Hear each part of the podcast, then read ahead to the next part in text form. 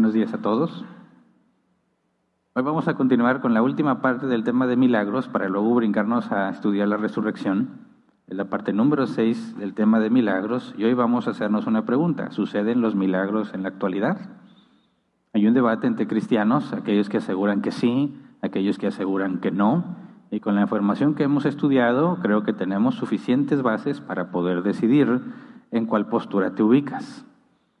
Eh, los problemas que implican una u otra postura, supuestamente, y el día de hoy, quiero repasar primero brevemente lo que vimos la semana pasada y luego avanzar un poco más de profundidad en el tema de la providencia, porque esa información nos debe ayudar a que decidamos, porque es una pregunta muy importante el decir, responder si los milagros suceden hoy en día o no. Así que la semana pasada vimos o nos enfocamos en la divina providencia de gobierno, ¿verdad? Ya habíamos estudiado tanto la de preservación como la de gobierno y luego nos adentramos un poco en la de preservación. La semana pasada nos adentramos, adentramos, adentramos un poco en la de gobierno y dijimos que Dios gobierna sobre todas las cosas, pero también Él es todopoderoso y Él es soberano. Y mostramos bíblicamente que Él es todopoderoso, ¿verdad? Y quizás puede ser confuso el distinguir entre todopoderoso y soberano. Todopoderoso decimos es que todo lo puede, todo aquello que va de acuerdo a su naturaleza divina, porque la Biblia también dice que es imposible que Dios mienta. Pero el hecho de que algo sea imposible para Él, como que es imposible que mienta, no significa que ya no es todopoderoso. Simplemente si Dios mintiera ya no sería Dios. Es imposible para Dios dejar de ser Dios, ¿verdad? Pero eso no lo hace menos a Todopoderoso. Él es Todopoderoso en todo lo que sea de acuerdo a su naturaleza. Y cuando decimos que Él es soberano, decimos que Él hace lo que quiere, como quiere, cuando quiere, donde quiere, con quien Él quiera. Y demostramos bíblicamente, por medio de muchos pasajes bíblicos, que Dios es soberano sobre la naturaleza, es soberano sobre la vida y la muerte, o sea, hace lo que quiere con la naturaleza, hace lo que quiere con la vida y la muerte de las personas, de los animales, de lo que sea es soberano sobre lo que nosotros consideramos aleatorio, es soberano sobre nuestros planes y nuestros pensamientos, es soberano sobre nuestras acciones y decisiones, sobre el sufrimiento y la maldad. Vemos que Dios permite la maldad en el hombre para que se cumpla su voluntad y también impide la maldad en el hombre para que se cumpla su voluntad. Y por último vimos que Dios es soberano sobre la salvación. Como la salvación es por gracia, Dios no le debe la salvación a nadie. Y si es por gracia, nadie se la puede ganar. Así que cuando Dios decide salvar a unos y no a otros, no está haciendo injusticia, simplemente está siendo soberano. Cuando Dios condena a algunos, les da lo que sus obras merecen, eso es justicia. Cuando Dios decide salvar a algunos, es gracia, pero nunca hace injusticia. Y vimos que la providencia de gobierno, o por medio de la providencia de gobierno, vemos que Dios hace que, que sucedan grandes eventos y controla naciones enteras, pero también las cosas pequeñas que parecen insignificantes de la vida diaria. Por eso cuando vemos que Dios nos libra de un accidente o que nos hace que sanemos más rápido o nos conecta con personas de maneras sorprendentes, decimos eso no es un milagro, que en ningún momento se está quebrantando o violando o yendo en contra de una ley natural. No califica como milagro porque es explicable dentro de las cosas naturales. Sin embargo, aunque no es un milagro, realmente nos sorprende ver la profundidad de la sabiduría de Dios al ver cómo hace las cosas y cómo en cosas que parecen insignificantes del día de hoy tienen efectos importantísimos para el año que viene, ¿verdad? Las decisiones que tomas hoy van a llevarte a dónde vas a estar el año que viene. Y es precisamente ahí donde quiero profundizar un poco más para poder entender eh, cómo debemos hablar sobre los milagros y sobre todo cuando vemos que los cristianos se ubican en dos posturas, le llaman formalmente continuistas o cesacionistas. La idea es que entendamos en qué, en qué consisten brevemente estos conceptos y que tomes una decisión. Dice, pero si yo digo yo soy neutro, no, porque ser neutro implica problemas. Tienes que tomar una u otra. ¿Por qué? Porque estamos pensando en cómo damos respuesta, ¿verdad? Estamos hablando de los milagros, cómo los explicamos de forma coherente y una de estas posturas representan problemas con lo que bíblicamente hemos estudiado de forma coherente. Así que es importante que lo respondamos, además de que sabemos Cuando alguien te diga continuista o cesacionista, vas a decir yo soy cristiano, que no tienes idea de qué es eso, ¿verdad? Es importante que lo sepas, rara vez vas a aplicar estos términos, pero principalmente el concepto, porque eso nos ayuda a responder y a explicar cómo entendemos los milagros bíblicamente. Así que antes de empezar a estudiar, vamos a orar así como estamos. Señor, te damos muchas gracias por este día, gracias por el frío, gracias por las necesidades que tenemos, gracias por las áreas en las que nos has dado abundancia, las áreas donde nos das solo lo que necesitamos. Sabemos que todo sucede por tu divina providencia, Señor, y cada cosa ha sido cuidadosamente ordenada y puesta en nuestras vidas para que crezcamos a la estatura, lleguemos a la estatura del varón perfecto, para que cada día, Señor, aunque es imperceptible para nosotros, vayamos creciendo, pareciéndonos cada vez más a Jesús. Por eso te rogamos, Señor, que según tu soberana voluntad nos permitas entender el día de hoy y poder aplicar todo lo que estamos aprendiendo para glorificarte siempre que tengamos la oportunidad. Gracias de antemano. Amén. Bien. Entonces, si hasta este punto estudiamos lo que es un milagro según la Biblia, que ya dijimos, no hay una palabra que, se, que tomemos de la Biblia que nos ayude a definir así totalmente qué es un milagro, sino que lo deducimos de tres palabras específicas. Y ya vimos que hay cosas que parecen milagros, pero no lo son. Ya vimos que Satanás no tiene poder para hacer milagros. Vimos la divina providencia de preservación y de gobierno. Ahora, la pregunta es, ¿por qué los cristianos se debaten entre dos posturas con respecto a los milagros. Los continuistas dicen, aseguran que los milagros suceden hoy en día y que cualquier cristiano puede hacerlos. Y yo creo que quizás esa es la postura con la que más estamos familiarizados, ¿verdad? Todos o casi todos los que estamos aquí venimos de una congregación donde se nos enseñaba que si tenías fe suficiente podías hacer milagros, podías ver milagros, si dabas cierta cantidad de dinero recibirías tu milagro, si pagabas la inscripción de un curso, te iban a dar una profecía especial para tu vida, o sea, profecías a, demanda según el dinero que tuvieras, etcétera, etcétera. Y estamos acostumbrados, los que crecimos con una doctrina errónea en estos temas, estamos acostumbrados a pensar que los milagros todavía existen. Y es por eso que quizás estos temas que hemos estudiado han sido como que shock para muchos porque contradicen lo que se les enseñó. Pero espero que se den cuenta que todo lo que estamos viendo es, está soportado por la escritura, ¿verdad? Entonces cuando nuestros hermanos continuistas dicen los milagros son vigentes y si tienes fe tú puedes hacer milagros, ¿qué dices al respecto? Porque ellos aseguran que esa es una conclusión bíblica. Y luego cuando les preguntas a los cesacionistas, ellos aseguran que ya no hay milagros, que ya cesaron. Con la muerte del último apóstol se acabaron los milagros. Y quienes dicen, oye, pero yo he visto milagros, ¿cómo me dices que ya no hay milagros si yo los he visto? Por eso lo primero que empezamos a explicar bien con los milagros es que no todo lo que no puedes explicar es un milagro, ¿verdad? Entonces todos aquellos que teníamos un razonamiento, cuando nos hablan de que si hay milagros o no, digo, ¿cómo no? Yo he visto muchos milagros, espero que te hayas ya replanteado, meditado en lo que tú creías que era un milagro, para ver si efectivamente lo era y, concluir, ¿existen los milagros? O sea, ¿es posible que veamos milagros hoy en día, sí o no? Parece que las dos posturas son extremos opuestos, ¿verdad? Si hay milagros, no hay milagros, pero no es así. No son extremos opuestos, hay cosas en las que convergen y están de acuerdo. Por eso hay que ir un poco más a la providencia para poder entender dónde ambas posturas están de acuerdo y dónde no, para que podamos tener o tomar una decisión con mucha más facilidad. Entonces,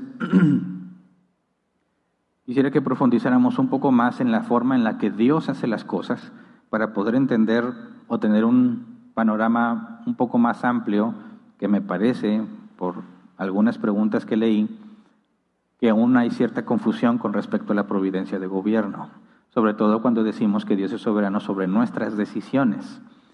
Les recomendé la semana pasada que aquel que tenga conflicto con el libre albedrío y la predestinación, que fueran a estudiar el tema dedicamos como seis partes también a estudiar el libre albedrío, así que no voy a meterme a estudiar libre albedrío el día de hoy, pero sí quiero tocar ciertas partes de ahí que tienen que ver con el libre albedrío, tienen que ver con el Evangelio, tienen que ver con la salvación, para poder entender cómo eh, Dios está obrando su providencia de gobierno y no califica como milagro. Así que recordemos, En Isaías 46, versículo 10 al 11, dice, yo anuncio el fin desde el principio, desde los tiempos antiguos, lo que está por venir. Yo digo, mi propósito se cumplirá y haré todo lo que deseo. Del oriente llamo al ave de rapiña, de tierra distante al hombre que cumplirá mi propósito. Lo que he dicho, haré que se cumpla. Lo que he planeado, lo realizaré. Y dijimos que cuando Dios eh, profetiza o ordena que algo pase, no es porque vio el futuro, sino porque Él se encarga de que eso pase, ¿verdad? Y cuando hablamos de la divina providencia de preservación, dijimos que Dios no está como que aislado de lo que sucede en el universo, no es como que Dios simplemente está sentado, como muchos lo imaginan, así como que medio aburrido, esperando que el tiempo pase a ver si se cumple todo lo que Él dijo, o esperando a que se cumpla todo lo que Él dijo. Eso es falso. La Escritura nos enseña que es Dios quien activamente preserva todas las cosas en el universo. Ningún átomo es autónomo. Nada en toda la creación se mueve a menos que Dios, por medio de su divina providencia de preservación, lo haga moverse. Pero cuando hablamos eh, de que nosotros estamos cumpliendo la voluntad de Dios, todo lo que Él ordenó y por su divina providencia de gobierno las cosas se cumplen, queda como que en cierta confusión, entonces, ¿qué estoy haciendo yo? ¿Hago lo que yo quiero o hago lo que Dios quiere?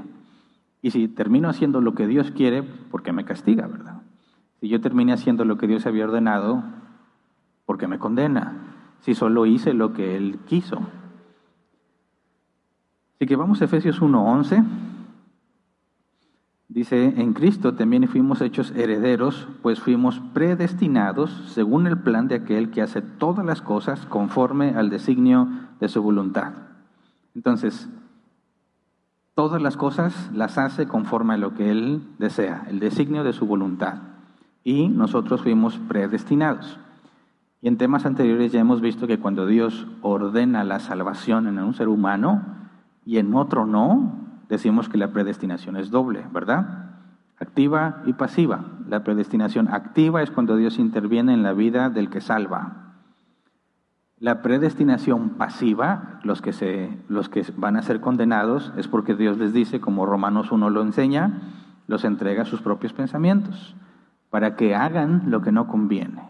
Como cuando Jesús le dijo a Judas, lo que vas a hacer, hazlo pronto. Dios no interviene, es pasivo, los deja hacer toda la maldad que ellos quieran hacer y al último les da la justicia que sus obras merecen. Entonces la predestinación es doble, activa en los que se salvan pasiva en los que se destruyen. Nosotros fuimos predestinados. Y cuando hablamos de la iglesia visible, de todos los que nos congregamos, pensamos que todos los que estamos aquí somos salvos, ¿verdad? Que Dios nos predestinó para salvación. Sin embargo, la Biblia advierte que el trigo y la cizaña crecen juntos, ¿verdad? Y nos llama a juzgar las obras de todos para determinar si son o no hijos de Dios. Jesús dijo que al árbol lo conoces por sus frutos y nos da un procedimiento, el proceso de la disciplina de Mateo 18, 15 al 17, para saber cómo proceder con alguien que dice que es cristiano, pero sus obras muestran que no lo es. Y puedes llegar al punto en el que alguien que se decía cristiano, pero sus obras demuestran que no lo es, es decir, no se arrepiente de su pecado, tenga que ser retirado de la congregación. Así que fíjate, la Biblia nos dice, sí, Dios predestinó, y al mismo tiempo dice, aguas con los que se congregan, porque no todos son de Dios. Tienes que ver las obras que hay en ellos, tienes que ver los frutos que hay en ellos. Entonces, a pesar de que nos asegura que hay personas que son predestinadas a salvación, nos advierte que hay personas que parece que son predestinadas a salvación, pero en realidad no lo son. Entonces, cuando pensamos en la divina providencia, sobre todo de gobierno, que Dios tiene control de todas las cosas y las cumple, y luego vemos el tema de la advertencia, ¿verdad? de que alguien en la iglesia parece trigo, pero es cizaña, entonces esa persona que está en la iglesia está en la iglesia porque Dios quiso, a pesar de que no la va a salvar, o esa persona está ahí porque quiso, a pesar de que Dios no la va a salvar. ¿Es Dios quien lo llevó ahí y lo engañó para que piense que es cristiano? ¿O la persona se engaña a sí misma pensando que es cristiana cuando en realidad no lo es? Así que cuando hablamos de cómo es que Dios lleva a cabo sus planes, hablamos, si recuerdan, cuando estudiamos el origen de todas las cosas, cuando empezamos a hablar de la ciencia, y dijimos que, como lo afirma Génesis 1.1, en el principio creó Dios los cielos y la tierra, vimos que concluimos que este universo tiene que tener una primer causa, ¿verdad? Una primer causa que causa todo lo demás. La primer causa que nadie ha causado, la primer causa no causada. Y dijimos, eso es Dios. Dios es la causa de todas las causas, ¿verdad? Llamamos es la causa primaria. Pero en la escritura encontramos que aunque Dios es la primer causa, no es la única causa. Hay causas que se llaman secundarias. En la teología reformada se identifican con claridad. Decimos que Dios es el que inicia todas las cosas y que como lo afirma la Escritura está predestinado desde antes de la fundación del mundo. Pero Dios no es el que causa todas las cosas. Es la primer causa, pero también hay cosas que, o hay causas secundarias que no son independientes a Dios, pero provienen de Dios, pero no es Dios mismo. ¿Por qué es importante decir esto? Porque mira, cuando vemos en la Escritura distintos ejemplos de cómo suceden las cosas, podemos confundirnos y pensar que no es Dios quien las está causando, sino que somos nosotros los que las estamos causando. Hace unos días, por accidente, porque no esperaba ver ese documental, vi un reportaje de una agencia noticiosa que decían o estaban analizando cómo es que en los países de Latinoamérica, en algunos países de Latinoamérica, el evangelismo estaba tomando control de la política. Es decir, había políticos que abiertamente se identificaban como cristianos. Y hay partidos políticos en otros países que son abiertamente cristianos, cosa que no sucede entre nosotros, ¿verdad?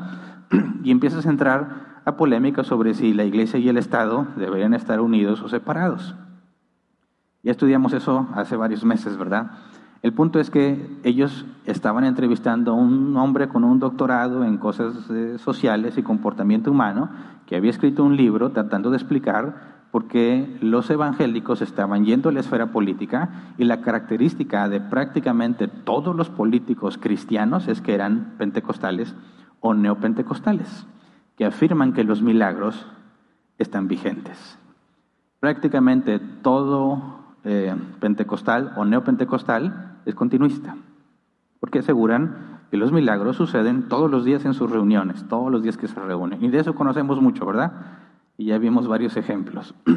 El punto es que decían, ¿por qué? Porque se están infiltrando en la política y porque las personas en algunos países no tienen conflicto en ver a un partido político cristiano. ¿Qué es lo que generó? Y ellos tratan humanamente de darle una explicación. Dicen, bueno, la técnica, que es lo que ellos, no es lo, no es lo que yo digo, es lo que este hombre con un doctorado específico, después de investigar y hacer un libro, llegó a la conclusión de que utilizaban a la gente pobre para hablarle sobre los milagros y que por medio de los milagros y ofrendas especiales podrían ser felices, es decir, por medio de los milagros podían ser sanos, podían lograr hacer cosas asombrosas y si le dabas dinero a ellos, tú te ibas a convertir en rico. Y como esos países donde se están metiendo cada vez más los evangélicos a la política son donde hay muchísimos pobres, los cristianos, según ellos, están logrando el éxito ofreciéndole a los pobres prosperidad, si diezmas y ofrendas, y salud y bienestar por medio de los milagros. Y pasaban varios videos de lo que muchos de nosotros estamos acostumbrados a ver, hombres predicando grite y grite, ¿verdad? Y la gente cayéndose, llorando y tumbándolos y echándoles cosas santas y manteles santos y aceites santos, etcétera, etcétera. Y dicen, fíjate lo que están haciendo por medio de los supuestos milagros y de la promesa de prosperidad, están llenándose de pobres, que a fin de cuentas son electores, que votan por partidos políticos que dicen que son abiertamente continuistas, pentecostales o neopentecostales, y estos hombres están llegando al poder. Y ellos decían, lo que preocupa es la pregunta, ¿podrán ellos gobernar para todos? o van a tratar solamente de imponer sus pensamientos y sus ideologías pentecostales.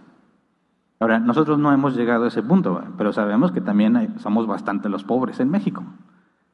Y que hay cristianos y iglesias enteras que afirman exactamente eso que está pasando en otros países, que tienen poder para hacer milagros. Y raramente o extrañamente son los pobres, muchas veces los ignorantes, aunque se oye feo, pero es la verdad, los que compran esa idea y van a la iglesia que les den un milagro. Van y les sueltan dinero para poder ser prósperos. Y muchos ya salimos de esos movimientos, ¿verdad? Pero entonces fíjate cómo el tema de los milagros está ayudando a algunos a meterse en la política para tratar de, desde el gobierno, hacer cambios en la sociedad para que todos puedan ser cristianos o para que el mundo o la, bueno, su sociedad esté más cristianizada, cosa que en ningún momento el Nuevo Testamento pide a los cristianos que hagamos, ¿verdad? Entonces, cuando pensamos, los milagros son vigentes, fíjate cómo está convirtiéndose en un asunto social en otros países, donde por medio de los milagros están logrando votos para poder ganar elecciones.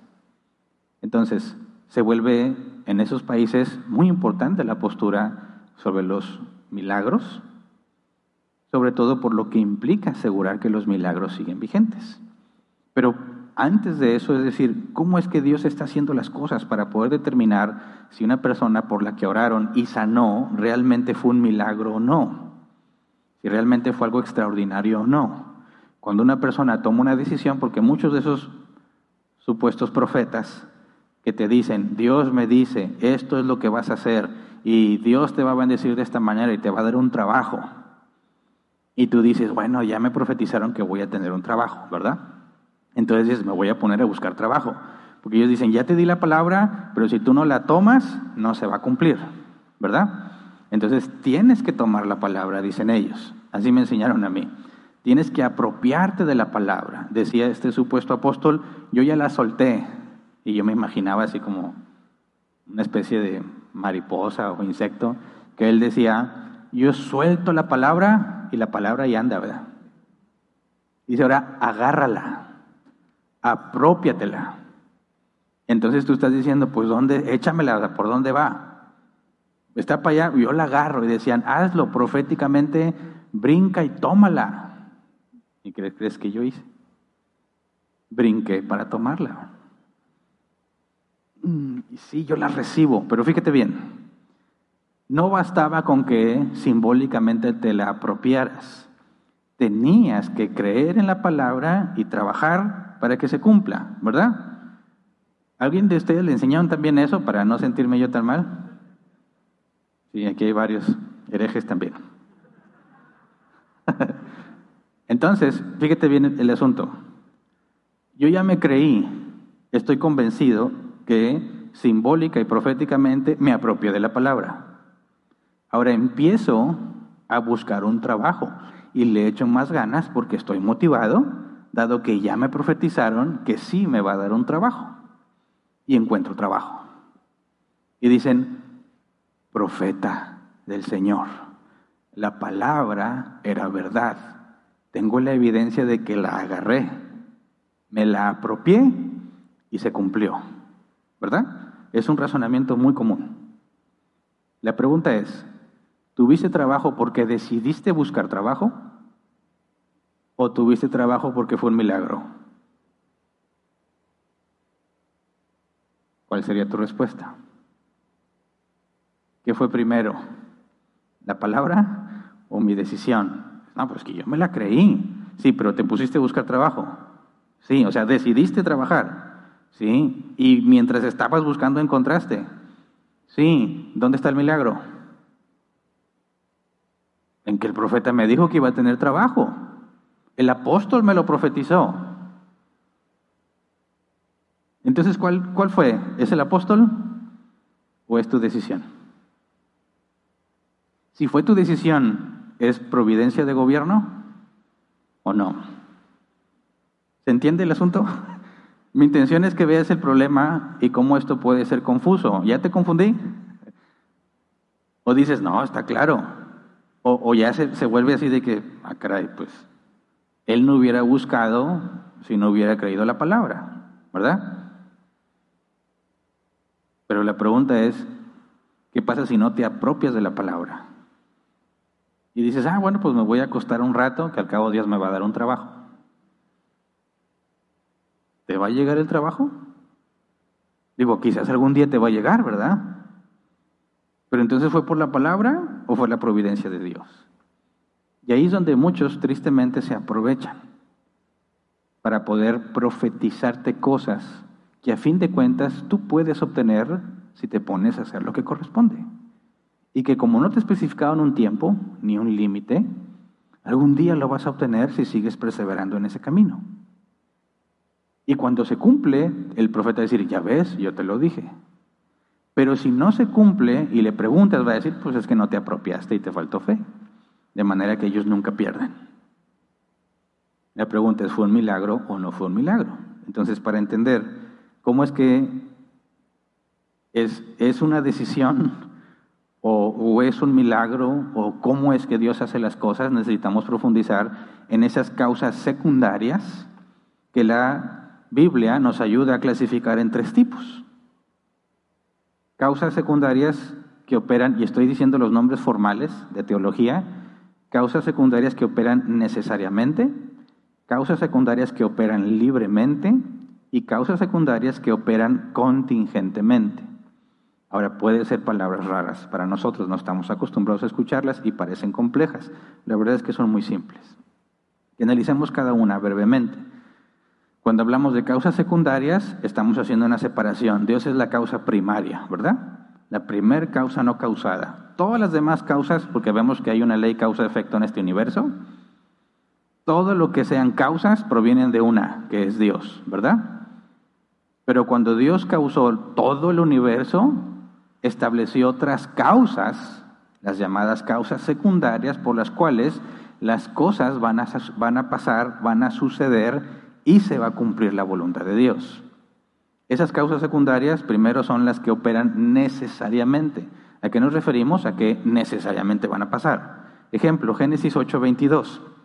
Después del diluvio, Dios dice, mientras la tierra exista, habrá siembra y cosecha, frío y calor, verano e invierno, días y noches.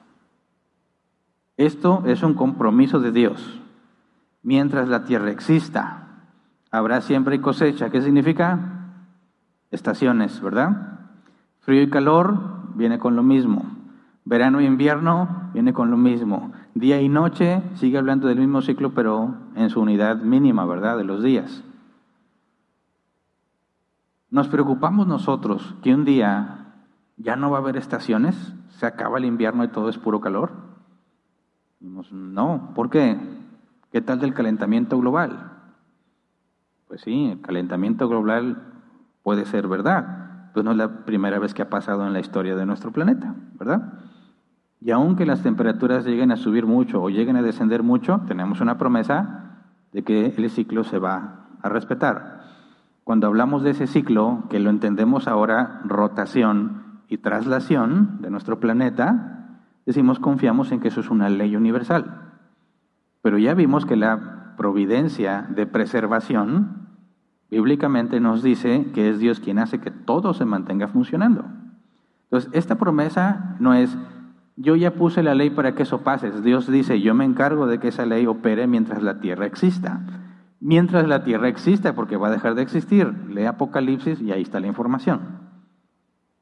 El punto es que podemos confiar que hoy, desde nuestra perspectiva, salió el sol y se pondrá el sol. ¿Alguien de ustedes se duerme preocupado por si mañana saldrá el sol? Oye, ya estoy haciendo planes, ¿y si mañana no amanece? Podrás decir, ¿qué pasa si yo no amanezco? Eso es válido. Pero alguien podría decir, ¿qué pasa si mañana no sale el sol?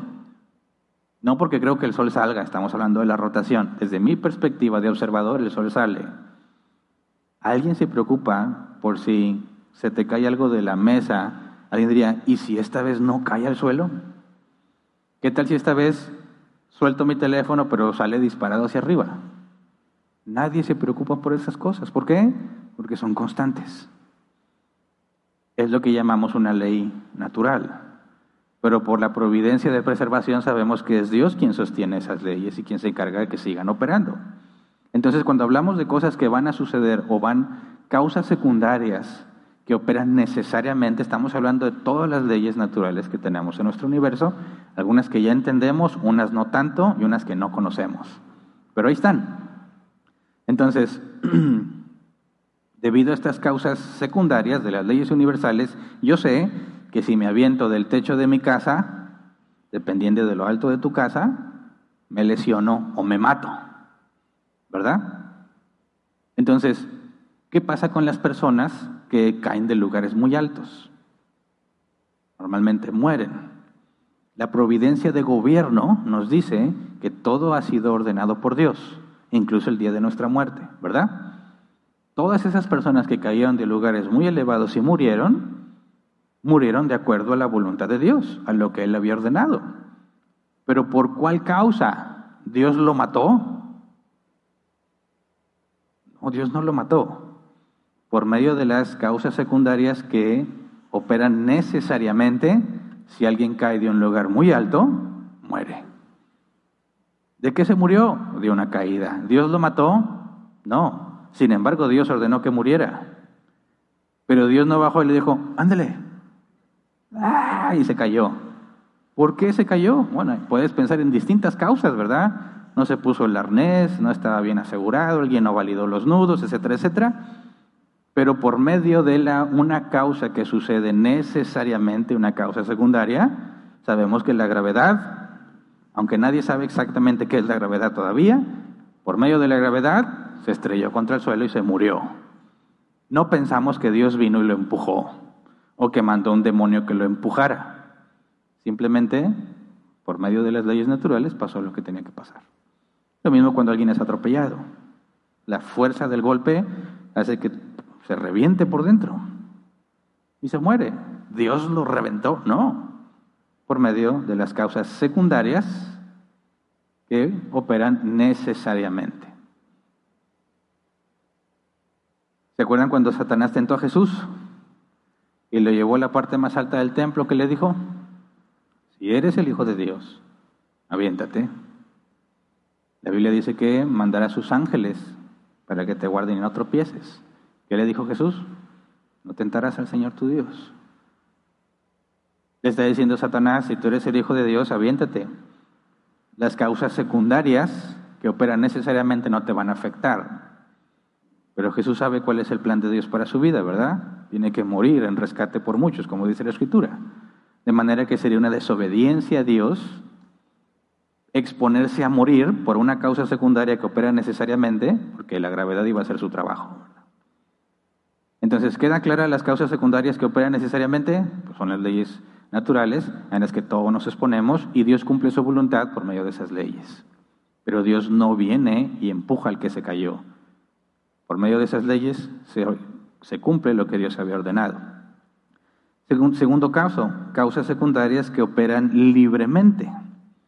Y lo mencionamos la semana pasada brevemente. Vamos a Isaías capítulo 10, versículos 5 al 7. Isaías 10, 5 al 7. Dice, ay de Asiria, vara de mi ira el garrote de mi enojo está en su mano. Lo envío contra una nación impía, lo mando contra un pueblo que me enfurece, para saquearlo y despojarlo, para pisotearlo como al barro de las calles. Pero esto Asiria no se lo propuso, ni siquiera lo pensó, solo busca destruir y aniquilar a muchas naciones. Y vimos que cuando dice, esto Asiria no se lo propuso, ni siquiera lo pensó, solo busca destruir y aniquilar a muchas naciones, Asiria no está pensando servirle a Dios, no está pensando cumplir la voluntad de Dios, está haciendo lo que Asiria quiere, ¿verdad? Pero Dios usa a Asiria para cumplir sus planes. ¿Me explico? Fíjate, Dios y Asiria, hablando de todo el esquema de gobierno que tengan, desean lo mismo, pero con razones diferentes, motivos diferentes. Asiria el simple hecho de destruir y matar. Dios, que se haga justicia. Dios obligó a Siria a que fuera a expulsar y a matar a muchos de los israelitas. No, Asiria lo decidió libremente, pero Dios permitió su maldad y su libre decisión para que se hiciera justicia. ¿Se entiende? Hechos 4, versículos 27 y 28. En efecto, en esta ciudad se reunieron Herodes y Poncio Pilato con los gentiles y con el pueblo de Israel contra tu santo siervo Jesús, a quien ungiste para hacer lo que de antemano tu poder y tu voluntad habían determinado que sucediera. El mismo caso. Ya había sido ordenado que Jesús padeciera por nuestra causa, muriera y resucitara el tercer día, ¿verdad? Pero Dios no hizo que las personas lo mataran. Dios no incitó a las personas contra Jesús, los dejó decidir libremente. Pero ¿cómo es que es una decisión libre si a fin de cuentas es lo que Dios quiso? ¿Cómo sabemos que fue una decisión libre? No sé si se acuerdan del tema del libre albedrío. Vimos, hay tres factores para saber que una decisión fue tomada libremente. Número uno, consideraste que era la mejor opción para ti en ese momento y en esa circunstancia. Número dos, nadie te forzó a decidir de esa manera. Número tres, si hubieras estado en otra circunstancia, hubieras decidido otra cosa. Si se cumplen esas tres, lo que hayas decidido fue libre. Nadie te obligó. Por lo tanto, eres responsable de lo que decidiste. A Herodes. Herodes decidió lo que le pareció mejor. Sí. ¿Lo obligaron? No. Si hubiera sido otra circunstancia, ¿hubiera hecho algo diferente? Sí. ¿Qué fue lo que le pidió a Jesús? Muéstrame un milagro. ¿Verdad? Si Jesús le hubiera mostrado un milagro que hubiera hecho Herodes, seguramente no lo hubiera condenado hasta que le resultara un problema como Juan el Bautista, ¿verdad? Así que Herodes no fue obligado a condenar a Jesús. De hecho, no lo hizo directamente, se lo regresa a Poncio Pilatos. Y Poncio Pilatos decidió libremente también entregar a Jesús a la gente. Así que Dios no obligó a Poncio Pilato, ni lo influenció, lo dejó tomar la, decisión que le pareciera mejor. Y ese es el misterio que no resuelve la escritura. ¿Cómo es que Dios cumple sus planes cuando tú libremente decides? Y no hay una explicación bíblica. La hay de seguro, pero no en la Biblia. Y no vamos más allá de donde la Biblia permite. Pero es de las primeras cosas también, ya tengo muchas primeras cosas que le voy a preguntar cuando lo vea. Explícame cómo es que yo decidí, pero al mismo tiempo tú estabas haciendo lo que habías ordenado. Y no sé si mi mente, aún en el cuerpo glorificado, me dé para entenderlo. Pero Dios no es incoherente, Dios no es ilógico, dejaría de ser Dios. Tiene que haber una explicación razonable que no ha sido revelada en la escritura. Entonces, cuando Dios usa la maldad de los hombres, los dejó decidir libremente, pero al mismo tiempo se cumplió su voluntad. Y aquí es donde decimos, tanto a Siria como la gente que condenó a Jesús y Dios deseaban lo mismo. Dios deseaba que Israel fuese expulsado por su maldad, ¿verdad? Dios deseaba que Jesús padeciera y muriera. Asiria deseaba eso mismo, apoderarse de la tierra de Israel y sacarlos de la tierra, pero con motivos y razones muy distintos a los de Dios. Ellos lo hacían simplemente porque les agrada, por su maldad. Los que terminaron acusando a Jesús y lograron que lo crucificara, lo hicieron también de sus propios malos deseos, porque Jesús no había cometido ni un solo pecado. Dios no los obligó a eso. Libremente decidieron, pero Dios usó esa decisión para cumplir su voluntad. Aquí es donde tocamos el punto de los supuestos profetas que te dicen que si tú te propones apropiarte de la palabra, se va a hacer realidad porque ellos te dieron la palabra. Dices, por favor, por favor, aún el mundo sabe que si quiere trabajo, ¿qué tiene que hacer? Salir a buscarlo, ¿verdad? Y si dices, oye, es que no estoy calificado para el trabajo que quiero, entonces, ¿qué tienes que hacer? Prepararte para obtenerlo. Y no están esperando que un profeta o un apóstol pseudos profetas, pseudo apóstoles les digan que tienen que apropiarse de la palabra. Saben que esa es la forma en la que naturalmente las cosas pasan. Su decisión afecta su vida, ¿sí o no? Claro que sí. Pero entonces Dios no tuvo nada que ver por supuesto que está involucrado. La causa secundaria que sucede o opera libremente. Por medio de sus decisiones se cumplen los planes de Dios. Entonces, cuando alguien te diga que tiene una palabra del Señor para tu vida y que te apropies de ella y que ahora camines en fe, dile por favor. Eso, si Dios me da un trabajo cuando lo busco, se llama providencia de gobierno. No se llama milagro. ¿Verdad? Ahora, tercer punto, causas secundarias que operan contingentemente, que también está ligada directamente, por así decirlo. Vamos a leer Jeremías capítulo 18, versículos 5 al 11. Dice, en ese momento la palabra del Señor vino a mí y me dijo, pueblo de Israel, ¿acaso no puedo hacer con ustedes lo mismo que hace este alfarero con el barro? Afirma el Señor, ustedes, pueblo de Israel, son en mis manos como el barro en las manos del alfarero. En un momento puedo hablar de arrancar, derribar y destruir a una nación o un reino, pero si la nación de la cual hablé se arrepiente de su maldad, también yo me arrepentiré del castigo que había pensado infligirles. Versículo 9. En otro momento puedo hablar de construir y plantar a una nación o un reino, pero si esa nación hace lo malo ante mis ojos y no me obedece, me arrepentiré del bien que había pensado hacerles. Y ahora habla con los habitantes de Judá y de Jerusalén y adviérteles que si dice el Señor, estoy preparando una calamidad contra ustedes y elaborando un plan en su contra. Vuélvanse ya de su mal camino, enmienden su conducta y sus acciones. Cuando hablamos de las causas secundarias que operan contingentemente, en términos simples estamos diciendo lo que está sujeto a una condición. Si una condición se cumple, esto va a suceder. Si esa condición no se cumple, va a suceder otra cosa. Les dice, si una nación peca y hace lo malo, los voy a maldecir. Si una nación hace lo bueno y hace justicia, los voy a bendecir. Dile a los israelitas, estoy preparando cosas muy malas contra ellos, arrepiéntanse para que no les pase esto. Entonces decimos, a ver, ¿cómo se cumple la providencia de gobierno si depende de ellos, si lo hacen o no? Dios está diciendo, a ver Hernán, dime, ¿qué vas a hacer para saber qué te mando? ¿Me vas a obedecer? Ahí te va un premio. ¿Me vas a desobedecer? Ahí te va un castigo. Primero, lo que hay que aclarar es que los israelitas viven según la ley de Moisés. Si obedeces, Dios te bendice. Si no obedeces, te maldice. Nosotros no estamos en un pacto por obras, ¿verdad? Estamos en un pacto por gracia. ¿Hay una recompensa? Sí, pero lo que Dios nos ha dado en ningún momento dependió de lo que hicimos, nos lo regaló. De aquí en adelante, las cosas que nos pasan en la vida van a seguir operando por las leyes naturales, las causas secundarias que ocurren necesariamente, las que ocurren libremente y también por las de contingencia. Lo que decido hacer o no hacer va a afectar mi vida.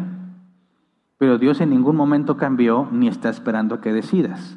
Podemos verlo así. Dios siempre se complace en lo bueno y Dios siempre aborrece lo malo.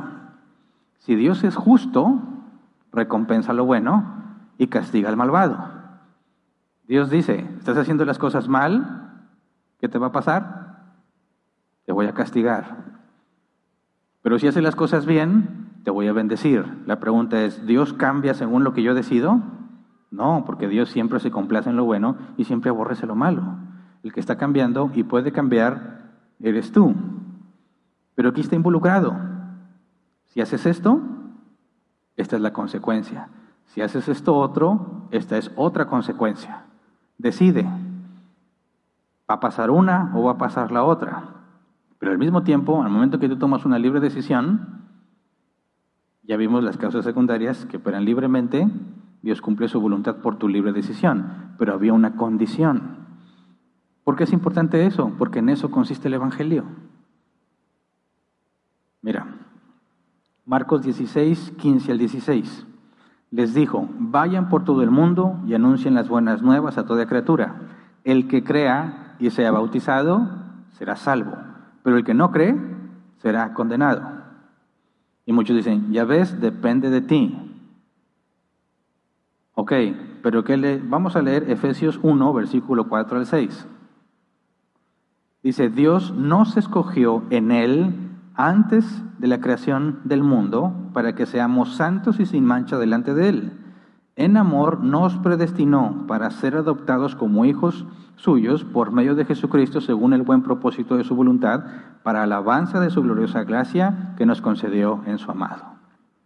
Entonces sí, en un momento del tiempo tú decidiste si creer o no, pero lo que dice la Escritura es que antes de la creación del mundo ya había sido ordenado que creyeras. ¿Cómo Dios le hizo entonces para salvarte? Por medio de tu libre decisión y por medio de la contingencia. Si decides creer en Cristo, ahí creer, acuérdense, se debe traducir como confiar, porque los demonios también creen, y ellos no se salvan. Si tú confías en Cristo, vas a ser salvo. No confías en Cristo, vas a ser condenado. Pero en ningún momento la Biblia dice que tú tienes la capacidad de eso. Y es más, ya fue ordenado. Entonces, cuando a mí me ofrecieron el Evangelio la primera vez, yo lo rechacé. A mí me hablaron del Evangelio varias veces antes de que Dios me convirtiera, me regenerara. Y no me interesaba para nada. Cuando yo decidí rendirme a Cristo, yo ya lo había decidido antes de que me preguntaran. Yo solamente estaba esperando, estaba esperando que me dijeran que si quería hacer la oración de fe, porque yo ya había decidido hacerla, pero no la sé hacer solo. Tenía que esperar que alguien me guiara, pero yo ya estaba persuadido de que me, me entregaba a Dios. Así que no fue mi decisión solamente, Dios usó mi decisión, pero antes de que decida, me, transforma, regenera, para que entonces decida lo que me parece mejor. Y por medio de mi decisión obtuve salvación, pero ya había sido ordenado. ¿Cómo operan ambas cosas? No lo revela la escritura, pero la escritura afirma ambas cosas. Ya estabas predestinado y tienes que decidir. ¿Ok? Entonces, cuando vemos ya sea, una vez me profetizaron que iba a tener mucha abundancia y cometí el error de no administrarme confiando en que Dios ya había dicho que iba a recibir mucha abundancia. Cuando yo fui a pedir consejo al que era mi pastor, le dije, tengo esta palabra profética sobre mi vida. Yo di los mil dólares que pidieron. Tengo la abundancia asegurada tengo este dinero, ¿qué hago? ¿Lo cuido? ¿Busco invertirlo, multiplicarlo por la palabra que se me dio? ¿O vivo como normalmente vivo y la palabra se va a cumplir? Y me dijo, tú vive normal, la palabra de Dios se va a cumplir. Ah, bueno, pues empecé a gastarme dinero. Compré una mesita bien chida, Hicimos cambios en la casa, uh, ya mero llega mi bendición abundante, nuevos niveles de prosperidad, todo lo que me dijeron.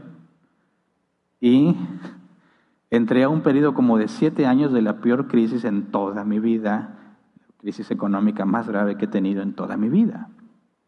Y después me preguntaba, ¿por qué le hice caso a ese señor? Primero para darle los mil dólares Segundo, para creer que yo ya me había apropiado de esa palabra. Y luego al otro Señor que me dijo, tú vive como normalmente vives, en lugar de tomar la decisión de empezar a administrarme y buscar la manera de conseguir mejores cosas o capacitarme para tener un mejor trabajo o invertirlo en algo que me generara más dinero. ¿Cómo es que Dios cumplió su voluntad de gobierno en mi vida? Hernán decide. No, pues yo creo que me vas a bendecir porque ya me lo dijo el apóstol tal. Ok, ¿qué vas a hacer con el dinero? Le voy a preguntar a mi pastor. Es como si Dios me hablara por medio de él. Fue el puro diablo el que me habló. Y después aprendí, qué tonto. No era una palabra de Dios para mi vida. Simplemente estudié el tema de la mayordomía y se resuelve todo ese problema. Pero Dios hizo que entrara en la peor crisis económica de mi vida, pero no me obligó a estar en esa crisis. Por mi decisión de escuchar a estos hombres, caí ahí. Libremente fui negligente, confiando en que sobrenaturalmente iba a ser prosperado, cuando Dios nunca ordenó que las cosas pasen así. Me aparto del orden de Dios y cómo hace las cosas Dios, por medio de tus decisiones, por medio de las eh, condiciones que están en la vida de muchas otras personas. Tú puedes ver incluso que si alguien es honesto puede ser recompensado en su trabajo. Cuando alguien se encuentra en una billetera con dinero y la regresa, puede, no siempre, puede que le recompensen por esa billetera y no necesita una palabra especial. ¿Por qué? Porque es la manera en que Dios hace las cosas. Entonces, siempre que alguien te hable de sobrenatural, pero condicionado, ya no es sobrenatural.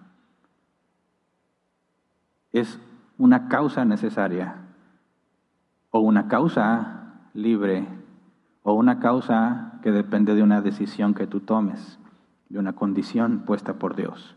Por eso cuando lee los proverbios se dice que el que es diligente estará delante de los reyes, muchas veces eso se cumple para cristianos y para los que no son cristianos. Fíjate, hace poco también estuve escuchando unos videos de alguien que decían, era una conferencia anual de puros empresarios destacados que te estaban hablando de cómo organizarte, cómo ser un buen administrador de proyectos para que tengas una empresa o muchas exitosas. Y obviamente no tengo el tiempo para ver todas las ponencias, pero me fui al resumen, a la sesión de preguntas y respuestas que les hicieron a estos hombres influyentes y sobresalientes en el mundo empresarial. Prácticamente todos dijeron lo mismo. Dijeron, cree en ti mismo y ponte a trabajar. En eso se resume el consejo de los más grandes empresarios exitosos, cree en tú mismo, cree en tu idea y ponte a trabajar con lo que tienes. No esperes a que te llegue, con lo que tienes hazlo. ¿Alguien ha hecho eso y no le ha funcionado? Levante su mano. Nada más uno.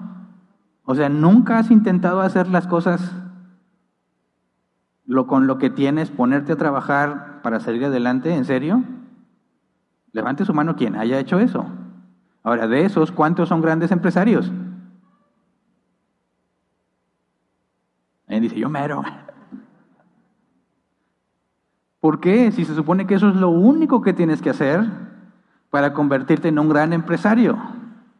Porque hay tantos y tantos que trabajan incansablemente, abandonan a sus familias, tienen muchísimos miles y miles de pesos invertidos en su educación, tienen quién sabe cuántas maestrías y como tres doctorados y no son grandes empresarios. ¿Qué es lo que se necesita entonces? Decimos, ok, sí, es cierto que hay personas que toman buenas decisiones, invierten en sus vidas y prosperan. ¿verdad? Pero no todo el que hace eso prospera. Entonces no se debe a eso. Porque si fuera por eso, todos los que lo hagan serían grandes empresarios. Así que es una enorme mentira. No es cierto que nada más poniéndote a trabajar duro con lo que tienes y creyendo en tu idea vas a salir adelante, porque son muchos más los fracasados que han hecho eso que los que prosperan. Entonces, ¿por qué alguien prospera y por qué no? Otros no. Pongámonos en el caso de Asiria. ¿Por qué Asiria creció tanto? Y otras naciones no, aunque lo intentaron. Porque ahí está la providencia de Dios de gobierno para que se cumpla su voluntad. No basta simplemente con trabajar duro y echarle ganas y creer en tus ideas. Tiene que ser la voluntad de Dios para que se cumpla. Por eso la Escritura dice que Dios permitió que Faraón se exaltara para luego humillarlo y mostrar su gloria. Por eso dice la escritura que Dios pone reyes y quita reyes. Y dice en Hechos 17, delimita los territorios de las naciones. Lo más triste es que hay cristianos escuchando esas cosas y diciendo, sí, hoy soy un ganador, soy un campeón, voy a vender todo lo que tengo que vender y voy a esforzarme y creo en mi idea y salen y fracasan y no entienden por qué. Y ven al mundo y dicen, hay más beneficio estar con el diablo que con Dios. ¿De qué es lo que están buscando? Dinero, avanzar. Esos mismos van a las iglesias que les dicen que hay milagros. Y les dicen lo mismo, la misma gata pero revolcada, decimos en México. Pero le quitan la parte de tú nada más trabaja, cree en esta palabra que suelto para tu vida y vete a trabajar. A fin de cuentas se resume en lo mismo, el mismo consejo. que fracasa en la gran mayoría de los casos. Y si fracasa en la gran mayoría de los casos, es evidencia de que ese proceso no es todo lo que se requiere. Entonces, ¿cuántos milagros crees que tú viste porque tomaste una decisión correcta con lo que te dijeron? Que espero que te des cuenta que no fue un milagro, sino la voluntad de Dios por medio de una causa secundaria, ya sea por tu decisión libre o de contingencia, estudio o no estudio. ¿Cuántos cristianos he visto que se sienten muy espirituales y a la hora que tienen que tomar la decisión de terminar una carrera universitaria, dicen, no, porque mi Señor es mi proveedor. No necesito prepararme, no necesito capacitarme y los ves batallando el resto de sus vidas porque no pueden tener mejores medios económicos. ¿Dónde quedó la espiritualidad? Proverbios también dice la verdad. Prepárate, sé diligente, sé excelente en lo que haces, te va a ir bien. Pero luego lees Eclesiastés y que dice, como quiera te va a ir mal. Vendrían días buenos y días malos. Y luego lees Job y qué le dice Dios a Job. ¿Tú quién eres para preguntar por qué te pasan las cosas? Yo tengo control de todo.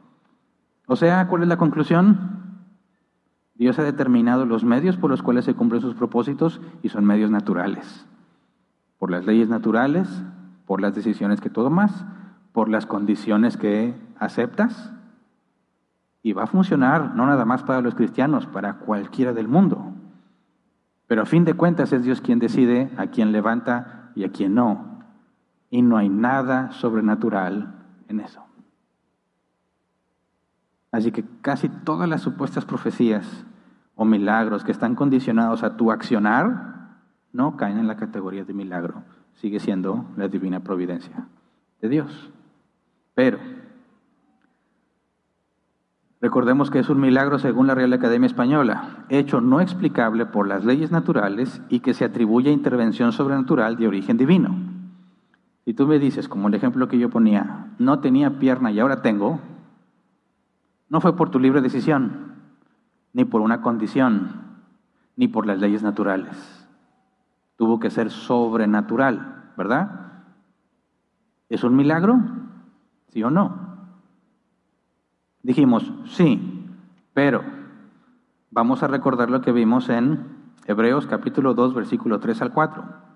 Hebreos 2, 3 al 4 dice, ¿cómo escaparemos nosotros si descuidamos una salvación tan grande? Esta salvación fue anunciada primeramente por el Señor y los que la oyeron nos la confirmaron. A la vez, Dios ratificó su testimonio acerca de ella con señales, prodigios y diversos milagros y dones distribuidos por el Espíritu Santo según su voluntad. Usamos este pasaje para deducir el concepto de milagro. Un milagro tiene que cumplir con el propósito de estas tres palabras, señales, prodigios y lo que se nos traduce como milagros, que en realidad es poder. Señales, prodigios y poder. Señales, en el griego, una señal dada específica para confirmar, corroborar o autenticar algo. Si tú tienes un documento oficial, debe de tener normalmente un holograma o algo que identifica que eso es genuino, ¿verdad? Si tiene el holograma, que aunque no es imposible eh, duplicarlo, porque el humano está involucrado, pero es, tiene que ser quien lo hizo el que se lo facilite a otra persona para que lo pueda poner en un documento falso. Pero si tiene ese holograma, dices, este documento es auténtico, ¿verdad? Y vimos que esa palabra eh, en griega, semeion, que se traduce como señal, es la que el apóstol Juan usa normalmente en su evangelio para hablar de todo lo que Jesús hizo. Era una señal. Entonces, cuando hablamos de un milagro, tiene que ser una señal que apunta a Dios, pero aparte, que autentica al que habla. La segunda palabra, prodigios, que también se debe traducir como maravilla. Dice, maravilla hecha para provocar una reacción en los espectadores. Un evento extraordinario con un efecto sobrenatural dejado en todos los que lo presenciaron. Por ejemplo, cuando Pedro y Juan le dicen al paralítico, no tengo oro ni plata, más lo que tengo te doy, ¿verdad? Y lo levantan y empieza a caminar y todos se sorprenden porque sabían que él no caminaba fue una maravilla, un prodigio. ¿Por qué? Por el efecto que causó de asombro en todos los que se enteraron. Y luego la parte de milagros, que en el griego es dunamis, poder, es capacidad para realizar. Es algo que solo Dios pudo haber hecho. porque no se puede explicar por ningún medio natural, por ninguna causa secundaria. ¿Me explico? Ahora pregunto entonces, si eh, encontramos algo sobrenatural, ¿es lo mismo que decir que es un milagro? ¿Sí o no? Le creció una pierna a alguien que no tenía. ¿Fue un milagro? ¿Sí o no?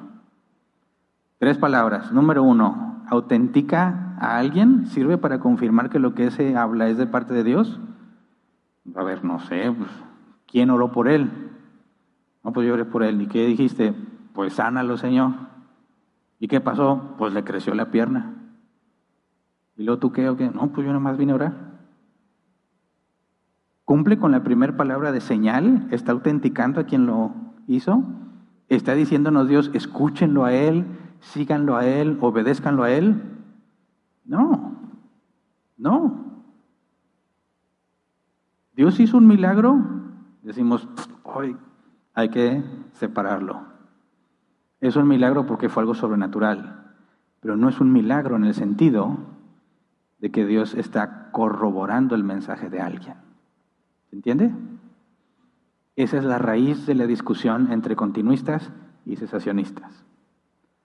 Tenemos que dejar esa parte clara porque es fundamental. Mira, pensemos en Josué 10, 9 al 13. Josué 10, 10, 9 al 13. Después de marchar toda la noche desde Gilgal, Josué los atacó por sorpresa, a los amorreos. A su vez, el Señor llenó de pánico a los amorreos ante la presencia del ejército israelita y éste les infligió una tremenda derrota en Gabaón. A los que huyeron los persiguieron por el camino de Bet Jorón y acabaron con ellos por toda la vía que va a Seca y Maquedá. Mientras los amorreos perdón, huían de Israel entre Bet Jorón y Aseca, el Señor mandó del cielo una tremenda granizada que mató a más gente de la que el ejército israelita había matado a filo de espada. Ese día, el Señor, ese día que el Señor entregó a los amorreos en manos de los israelitas, José le dijo al Señor en presencia de todo el pueblo: Sol, detente en Gabaón Luna, párate sobre Ayalón. El sol se detuvo y la luna se paró hasta que Israel se vengó de sus adversarios. Todo, perdón, esto está escrito en el libro de Jacer y en efecto el sol se detuvo en el cenit y no se movió de ahí por casi un día entero. Pregunta, ¿es un milagro? Sí. Ok, ¿ese milagro indicaba que Josué era profeta? No, Josué no era profeta. Moisés era profeta. ¿Qué hace un profeta? Comunica lo que Dios ha dicho. Josué comunicó nueva información que Dios había dicho. No, nunca. Moisés comunicó nueva información de parte de Dios. Sí, toda la ley. ¿Cuál es la diferencia entre Moisés y Josué? Que Moisés era un profeta y Josué no. ¿Qué se le pidió a Josué que hiciera? Josué 1, 5 al 9.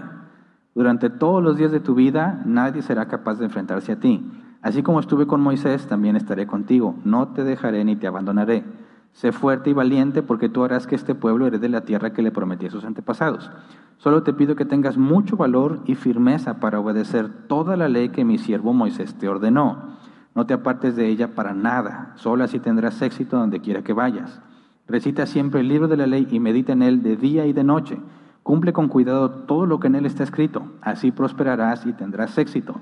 Ya te lo he ordenado, sé fuerte y valiente, no tengas miedo ni te desanimes, porque el Señor tu Dios te acompañará donde quiera que vayas.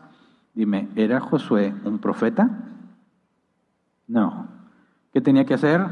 Obedecer al pie de la letra la ley, esforzarse y ser valiente porque iba contra gigantes, ¿verdad? Pueblos mucho más fuertes que ellos. Pero Dios hizo milagros para que el pueblo recibiera la información que Josué les da como de parte de Dios. No, Josué nada más tenía que seguir todo lo que Dios le reveló al pueblo por medio de Moisés. Así que en un sentido es un milagro porque fue sobrenatural. Pero en este otro sentido no califica a Josué como un mensajero de Dios. No está diciéndole al pueblo que todo lo que Moisés diga es de parte, lo que Josué diga es de parte de Dios. De manera que no es milagro en el sentido de la señal que indica que alguien está hablando y fue enviado de parte de Dios. Por ejemplo, los apóstoles recibieron poder para hacer milagros, pero no eran los únicos que hacían milagros. Podemos mencionar a Felipe y Andrés. Esteban, perdón, no Andrés, Felipe y Esteban. Esteban hacía milagros y Felipe también. ¿Pero eran igual que los apóstoles? No. Felipe y Esteban establecieron doctrina, guiaron a la iglesia en decisiones importantes. No. ¿Tenían las marcas de un verdadero apóstol? Tampoco. Pablo decía, voy a ir y les voy a mostrar el poder, lo que muestra que él habla de parte de Dios. Y por eso tenemos el Nuevo Testamento. Lo que los apóstoles dijeron, o alguien ha llegado a ellos, escribió bajo la tutela de ellos.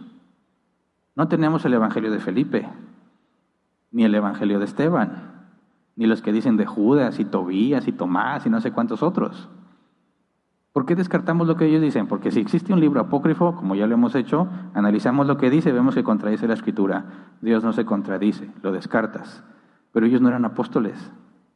No tenían las marcas distintivas de un apóstol, los milagros y las señales que solo los apóstoles podían hacer cuando ellos decidían hacerlo. Entonces, ¿hicieron milagros Felipe y Esteban? Sí, pero es la misma categoría de milagro que hacía Pedro cuando pasaba y su sombra eh, cubría a los enfermos por un ratitito y eran sanados. No, Dios estaba certificando a sus apóstoles, no certificó a Felipe ni a Esteban. Entonces, cuando nos hacemos la pregunta, ¿suceden milagros hoy en día? ¿Cuál es tu respuesta? ¿Sí o no? Levante el mano el que dice que sí. Agarra valor. Saca el pecho sí. Levante la mano el que dice no. Ya está dividido. Ya pónganse de este lado los que sí, no se crean. ¿Cuál es la respuesta? ¿Sí o no? La respuesta correcta es sí y no, pero no es una contradicción. Estamos hablando de milagro de dos formas diferentes. Por eso cuando un continuista se pone a discutir con un secesionista, casi nunca llegan a un acuerdo. Pero estoy seguro que ambos estarían afirmando las mismas cosas si pudiesen tener un poco de claridad a qué nos referimos. Mira, si tú dices, los milagros siguen vigentes, tendrías que decir que si hay una persona que hace milagros lo que él diga debería ser agregado a la Biblia. ¿Se entiende? Tenemos las palabras de Moisés, de Elías y Eliseo, de Jesús y los apóstoles. ¿Por qué? Porque hubo milagros que confirmaron que ellos traían revelación de parte de Dios, eran profetas de Dios. Si alguien hoy en día dice que hace milagros de ese tipo, de esos que son una señal que demuestra que Él viene de parte de Dios y que tenemos que hacer lo que Él dice, como cuando Jesús volcó las mesas y le dijeron, ¿qué señal nos das para lo que haces? Como cuando Nicodemo fue con Jesús y le dijo, Maestro, tienes que venir de parte de Dios porque nadie puede hacer las señales que tú haces. Si te refieres al milagro, que es una señal que autentica a alguien, tendríamos que agregar a la escritura lo que esos hombres o mujeres digan. ¿Te parece buena idea? No conozco a ningún continuista que diga, sí, vamos a hacer el libro según San Hernán. Ninguno. Los secesionistas tampoco piensan eso. Ah, bueno, entonces, si crees que los milagros existen hoy en día en el, señal, en el sentido de la señal que autentifica o autentica al mensajero, pero no, no estás, dices, no, no, no se agrega la Biblia, entonces el único camino es decir, la Biblia se equivocó porque el mensaje de Jesús no pudo ser autenticado con milagros, porque cualquiera los puede hacer ahora.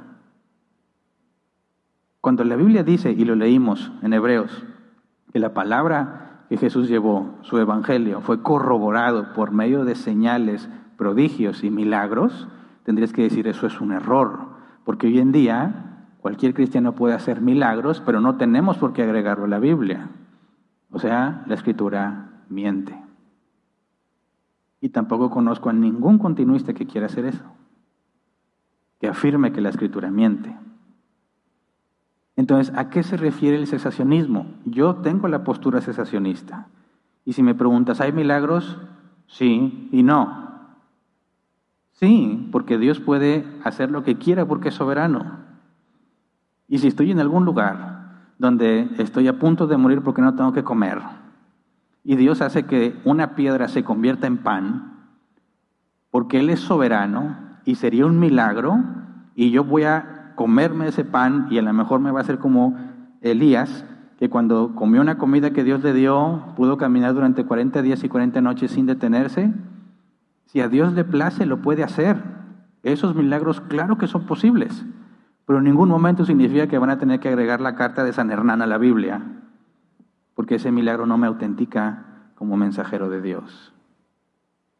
Por eso cuando hablamos del cesacionismo decimos los milagros, como los de los apóstoles, como los de Jesús, como los de Moisés, como los de Elías y como Eliseo, no suceden hoy en día. Cesaron cuando murieron los apóstoles. No hay nadie más como ellos, nadie. Por eso decimos, el canon, la Biblia, está cerrada no se requiere nueva revelación. Tenemos en el Nuevo Testamento todo lo que va a pasar en el futuro. ¿Verdad? Lee final de Apocalipsis y así como empezó Génesis, Apocalipsis lo cierra. No necesitamos nada más. Así que no existen los milagros como los de los apóstoles, como los de los profetas. Esos cesaron. Pero Dios sigue haciendo milagros cuando le plazca, por medio de quien le plazca explico? Si alguien dice, Hernán, vengo bien contento porque fui a un hospital, había una señora que no tenía piernas, oré por ella y ahora las tiene, hubo un milagro. Le voy a decir, sí, gloria a Dios, hubo un milagro. Pero no te tengo por qué hacer caso a ti, ni seguir tus instrucciones ni tus enseñanzas porque ya tengo la escritura. Es un milagro en el sentido de que fue algo sobrenatural que Dios hizo. Pero tú no estás calificado como un profeta, como un mensajero de parte de Dios a quien tengamos que escuchar y seguir, porque la información ya fue revelada.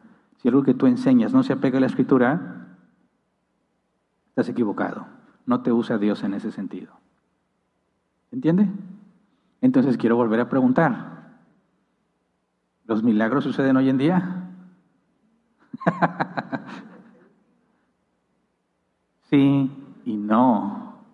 Sí y no, a menos que quieras echar la Biblia a la basura. Sí y no. Por eso, cuando hablamos, oye, lo que está sucediendo en esos países, donde estas iglesias les están enseñando a la gente que pueden hacer milagros, ¿son milagros? Mira, para empezar, examinemos cada cosa que aseguren que es sobrenatural. Conociendo la providencia de Dios, tenemos suficiente información para ver si fue algo que ocurrió necesariamente, libremente o contingentemente. Y si cumple con esas, no es un milagro. ¿Fue algo totalmente sobrenatural? Ok, es un milagro que muestra la soberanía de Dios, que Dios sigue teniendo misericordia de la gente, cristianos y no cristianos. Pero nunca al nivel de un apóstol, como tristemente se hacen llamar muchos hombres. Se autonombran apóstoles, se autonombran profetas. Es locura, necedad, ignorancia profunda de las escrituras. Y más loco y necio e ignorante es el que les cree. ¿Verdad? Así que pongámonos de pie y vamos a orar.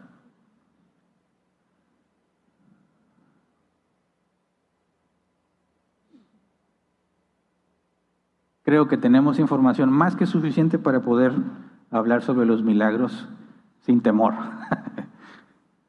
buscando que haya claridad en el tema y dejando claro que es un milagro que autentica a alguien y cuál no y que Dios es soberano y puede hacer lo que le plazca. Y si quiere que le aparezcan piernas a alguien, lo puede hacer sin ningún problema. Y el principal milagro para el cristianismo es la resurrección de Cristo. No hay nada incoherente, nada contradictorio en que afirmemos que puede suceder milagros hoy en día. Lo que, habla, lo que es caen en el tipo solamente de lo sobrenatural. No hay nada que sea incongruente ahí de manera que falsifique nuestra postura. Pero debemos de tener mucho cuidado a la hora que examinamos algo que supuestamente es un milagro. Para no ser engañados, primero nosotros mismos, ¿verdad? Y para no ayudar a que otros sean engañados. Tenemos la responsabilidad no nada más de hacer el bien, sino también de enseñar lo que es bueno y hacer lo que es bueno. Pero cuando nos pregunten, entonces, ¿qué te hace pensar que lo que Jesús dijo es verdad? ¿Cómo podemos razonar que la enseñanza de Jesús es verdadera? ¿Cómo crees en el Antiguo Testamento? Hay un camino muy sencillo. Jesús dijo que es la palabra de Dios y que todo se cumplirá al pie de la letra. Y el nivel de estima y autoridad que Jesús puso sobre la escritura es el que nosotros tratamos de poner. ¿Y qué hay del Nuevo Testamento? Son los que Jesús envió y puso su Espíritu Santo en ellos. Ok, entonces, ¿por qué le crees a Jesús? Porque resucitó. ¿Por qué es tan importante decir que resucitara? Al grado que el apóstol Pablo dice, si Jesús no resucitó, todo es mentira, todo es una ilusión. Somos los más miserables de todos. Así que si Dios lo permite, la próxima semana empezaremos a estudiar la resurrección, que es un milagro. Un milagro que autentica a Jesús como alguien enviado de parte de Dios. Y que si ese milagro sucedió, tenemos confianza en toda la escritura. Si no podemos razonablemente concluir que eso sucedió, somos un grupo de personas autoengañadas que saben que no tienen argumentos razonables y como quieren decidido creer algo que tendría que ser absurdo. Por supuesto que tenemos argumentos racionales y necesitamos entenderlos para también saber explicarlos, ¿verdad? No simplemente porque queremos ser muy sabios, sino porque es un mandato, la razón de la esperanza que hay en nosotros. Así que pidamos la ayuda al Señor. Señor, te damos muchas gracias porque nos sacaste de doctrinas muy equivocadas. Por tu soberana voluntad y tu divina providencia nos permitiste libremente meternos en muchos problemas, libremente aceptar muchas malas doctrinas libremente entregar bienes económicos y materiales a personas farsantes, engañadores. Lo permitiste, Señor, para que pudiésemos ver que hoy en día es absurdo pensar que tú estés autenticando a alguien. Es absurdo pensar que hay apóstoles, que hay profetas, en el sentido de personas que tienen autoridad para hablar de parte tuya, Señor.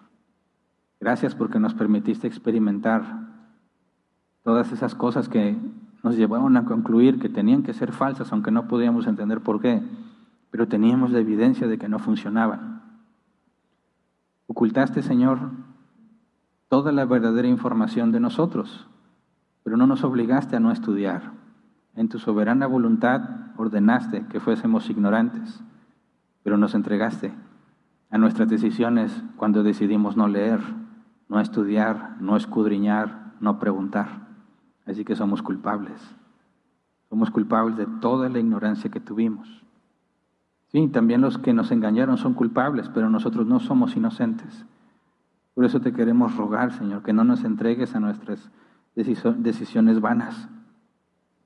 Que no decidamos según nuestro pecado, según nuestro placer, según nuestros deseos, sino que podamos tomar decisiones bíblicas basadas en tus deseos, basadas en tu voluntad, la que está escrita, Señor, la que podemos conocer, para que cuando nos vaya bien o nos vaya mal, podamos tener la certeza que una u otra cosa proviene de ti. Que podamos ver con claridad cómo estás en control de cada una de las cosas que hacemos, de lo que pensamos, de lo que decidimos. Y que todo está organizado, aunque no lo podemos comprender, no tenemos la capacidad para ver pero tu palabra afirma que todo está ordenado para que crezcamos a la imagen de Cristo. Y un día podamos estar sin mancha, sin arruga, como Jesús se presentará a sí mismo en la iglesia, sin mancha, sin arruga, para poder verte, Señor, cara a cara, hablar contigo directamente, Señor, y aprender directo de tus labios. Gracias, gracias por tantas misericordias y por toda la gracia que has derramado sobre nosotros. Gracias porque permitiste que viviéramos engañados, muchos de nosotros muchos años, Gracias también por aquellos que has traído, Señor, y que no, no permitiste que fueran engañados y que están empezando a comprender el Evangelio bíblico desde, desde el inicio, que no crecerán con una mente dañada, confundida por tanta doctrina errónea. También, Señor, a ellos les concedes gran gracia. Cada uno de nosotros según tu soberano propósito, Señor, ayúdanos a perseverar, aprender, a dedicar tiempo, Señor, a escudriñar de tu palabra, que no nos envolvamos solamente en las cosas del mundo, sino que nos involucremos activamente en todos los medios de gracia que nos das para tomar decisiones correctas, para entender lo que está condicionado en tu palabra, para entender lo que las leyes naturales pueden hacer con nosotros y no tentarte de ninguna manera ni blasfemar tu nombre, Señor, atribuyéndole cosas que solo, tú puedes hacer, hacer a los hombres. Gracias, porque todo lo que nos has dado, Señor, es por gracia. No merecemos nada de esto, pero a ti te plació dárnoslo para gloria de tu nombre. Te pedimos entonces, Señor, que permitas que te glorifiquemos de palabra y de obra en todo lo que hagamos. Gracias. Amén. Pueden sentarse. Pasemos a la sección de preguntas.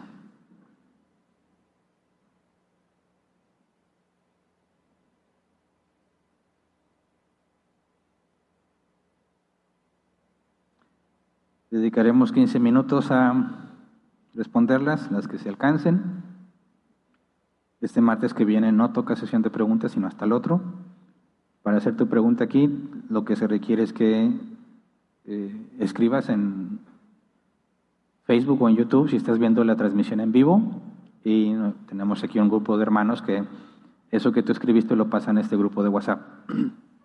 También puedes escribirte a este grupo es de WhatsApp, pero lo que hacemos es que este se publica aquí el código QR para los que están aquí presencial, puedan escanearlo con su teléfono y agregarse al grupo. Pero tanto los que están aquí como los que son de afuera llega al mismo medio y se responden en el orden en que llegaron. Es decir, no hay ningún privilegio ni beneficio para el que está aquí contra el que está eh, a la distancia y ni viceversa. Están todos con las mismas posibilidades y las mismas capacidades para preguntar, de manera que no asegurarnos de que no estamos menospreciando a nadie, ¿verdad? Ni limitando a, a otros. Así que me voy a esforzar por responderles lo más pronto posible, sin perder la coherencia, porque luego hablo muy rápido y ya no me entienden. Contestaré hasta donde nos alcance el tiempo. Empiezo con la primera pregunta, dice Blanca Solórzano. Buenos días, pastor. Dice, pero Pilato se lavó las manos como símbolo de que él no era responsable de la sangre de Jesús, que él hacía lo que la gente decía y dejó que escogieran entre Barrabás y Jesús. Sí, se lava las manos diciendo que él es inocente, pero no puede ignorar la autoridad que él tenía para decidir que Jesús no fuese entregado. Es decir, imagínate que tú eres padre o madre de familia y uno de tus hijos dice, oye mamá, yo me quiero ir de la casa y ya no quiero saber nada de ti y voy a hacer mi vida como mejor le parezca y tiene, no sé, 15 años de edad, como les da a unos adolescentes por pensar, ¿verdad? Imagínate que tú dices, bueno, mi hijo, mira, yo me lavo las manos, haz lo que tú quieras. ¿Estás seguro que quieres hacerlo? Hazlo. Cuando Dios te llame a cuentas, ¿qué le vas a explicar? ¿Que porque te lavaste las manos eres inocente? Por supuesto que no eres culpable porque la autoridad era tuya. La autoridad era tuya.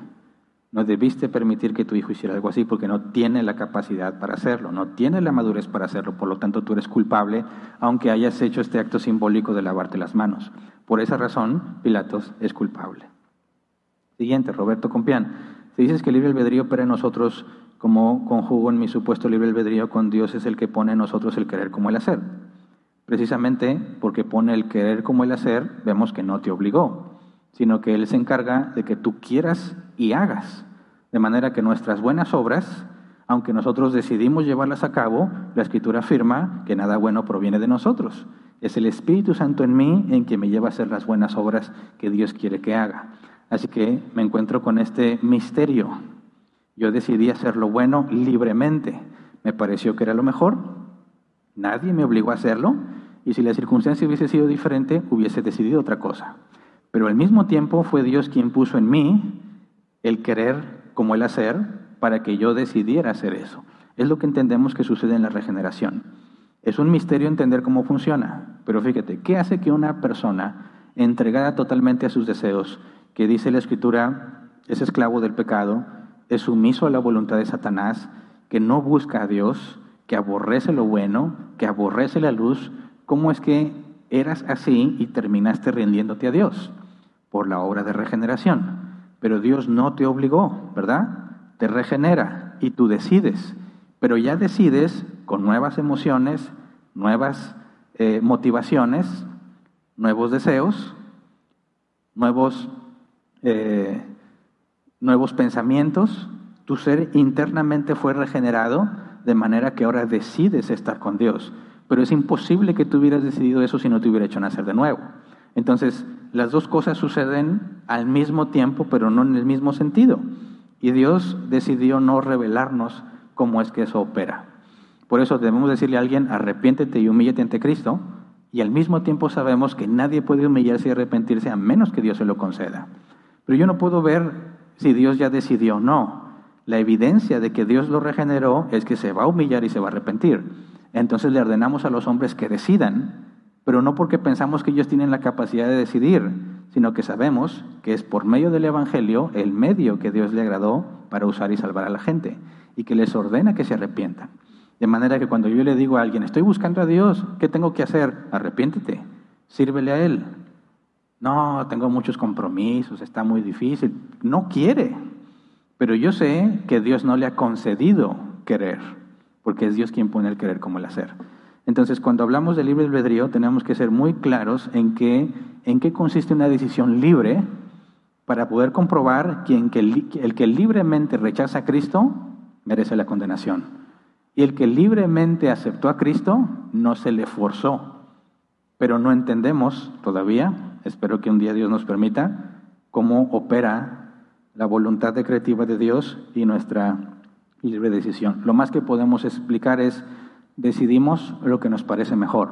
Si Dios te cambia por dentro, cambia lo que te parece mejor y entonces puede hacer que decidas una u otra cosa que como quiera estás decidiendo libremente. No te obligo a decidir, te cambia para que decidas mejor. Hasta ahí estamos limitados para explicar, ¿verdad? Siguiente, dice Fernanda Vega, pastor, si no existe en la actualidad, porque hay pastores que dicen que Dios dice tal cosa para sus vidas y cómo se comprueba si viene de Dios. Mira, la Biblia también dice que va a haber hombres mentirosos, charlatanes, falsos maestros. Hay muchísimas advertencias de los falsos maestros. Así que, ¿cómo distinguimos un falso maestro? Primero, si te asegura que algo va a pasar, el primer paso es ver si se cumple. Obviamente con lo que ya aprendimos, que no sea algo que se explica con tus decisiones, con la contingencia o con lo necesario. Tiene que ser algo sobrenatural, algo que solamente Dios podría saber. Si te dice algo genérico, no aplica como una señal o como profecía. Ahora, podría ser que dijera, sí, profetizó que, como algunos dijeron, había profetizado que iban a construir el nuevo estadio de los Tigres, y ya dijeron que lo van a construir, falta que lo construyan, y no va a faltar que diga, yo lo profeticé. Digamos, bueno, ok, se, se va a construir el Estadio de los Tigres. ¿Concuerda con la profecía de alguien? ¿Alguien dijo que Dios le dijo? Sí, pregúntele, ¿en qué año? No, Dios no me dijo cuándo. Ah, o sea que de aquí a la eternidad iban a construir el Estadio de los Tigres, ¿verdad? Y cuando se construyera resulta que fue tu profecía. Eso no sirve como profecía, porque eso nada más es una predicción, un pronóstico de algo que probablemente vaya a pasar. Dios no profetiza así. Cuando Dios profetiza como una señal, te dice todos los detalles que debes de saber para que sepas que se cumplió efectivamente. Pero supongamos, profetizó que se iba a cumplir, eh, profetizó que se iba a construir el estadio de los Tigres, ya anunciaron que se va a construir. ¿Habló de parte de Dios? Todavía no. Analice su doctrina. ¿Qué enseña?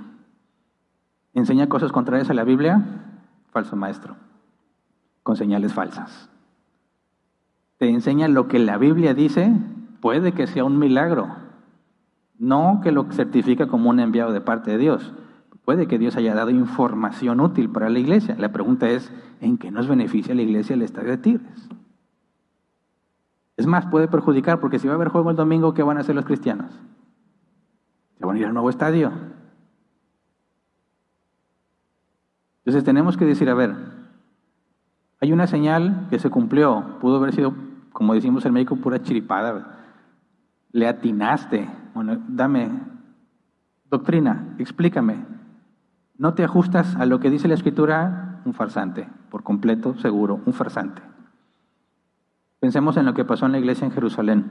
Dios usó al profeta Agabo para advertir que venía una gran hambre, ¿verdad?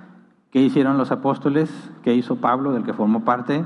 Empezaron a ver el hambre y se organizaron para hacer colectas y ayudar a los pobres.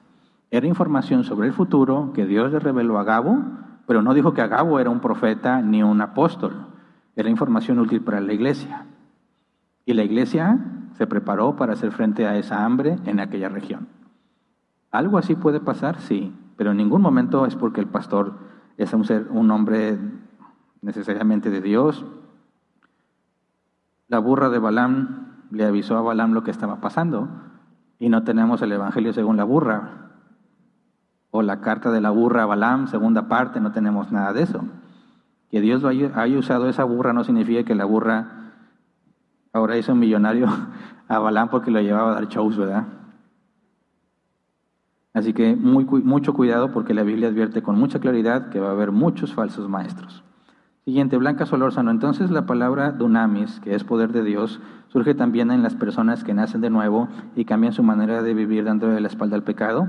Es milagro lo que surge, ¿verdad? Mira, cuando hablamos de dunamis, hay muchas aplicaciones en la escritura, desde algo que consideramos milagroso y sobrenatural hasta la parte de vencer la tentación.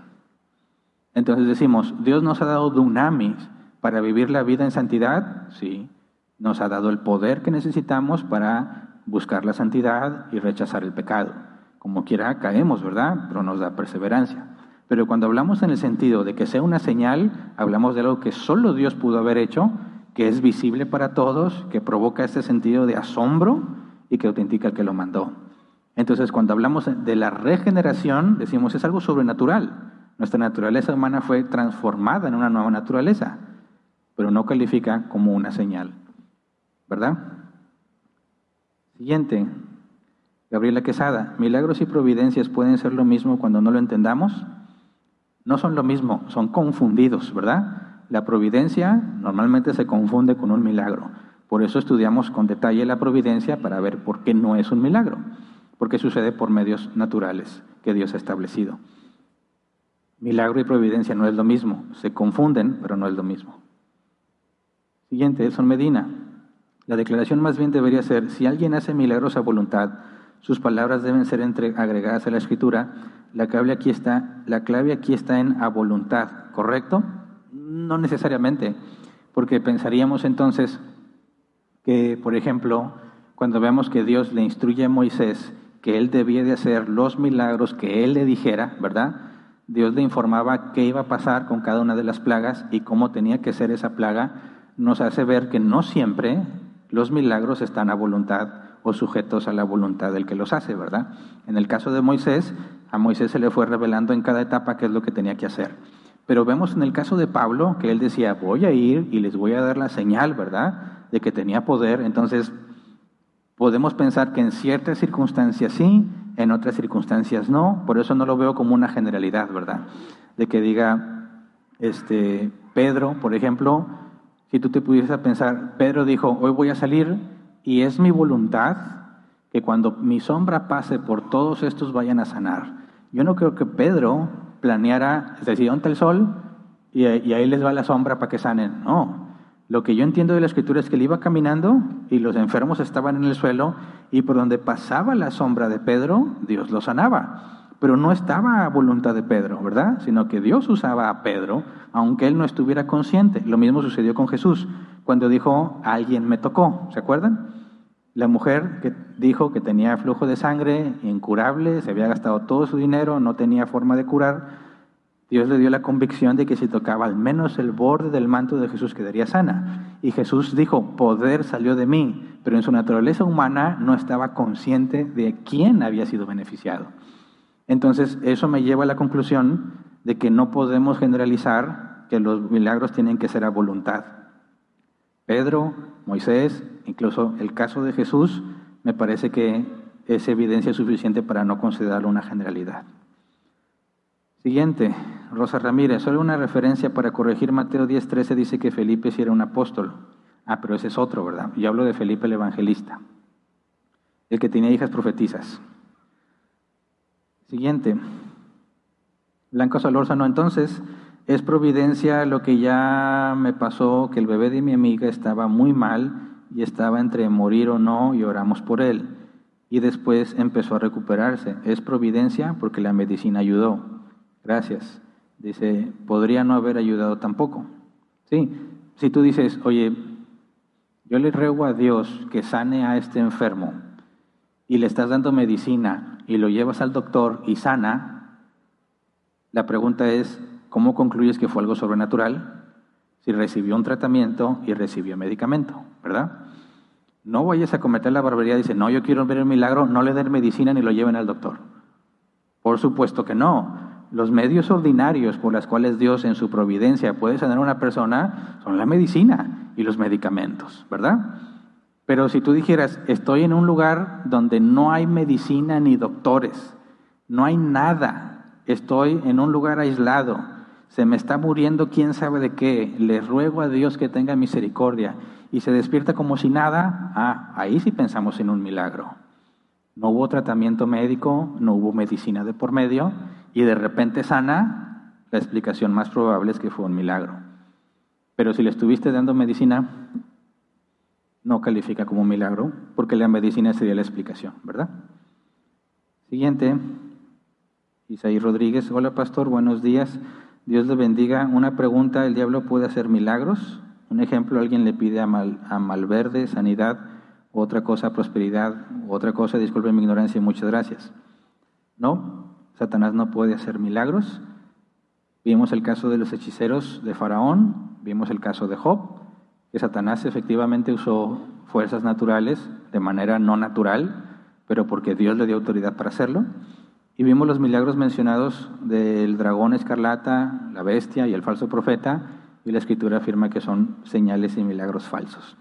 Satanás no tiene poder para hacer milagros. Dice, y otra pregunta, ¿Puede Dios revelar a alguien un pecado actual de otra persona para poder exhortarlo y llevarlo al arrepentimiento? Es que he visto en una iglesia que pueden decirse profetas, pero en el sentido que solo para exhortación y no para profetizar cosas buenas y así. Gracias de antemano. Mira,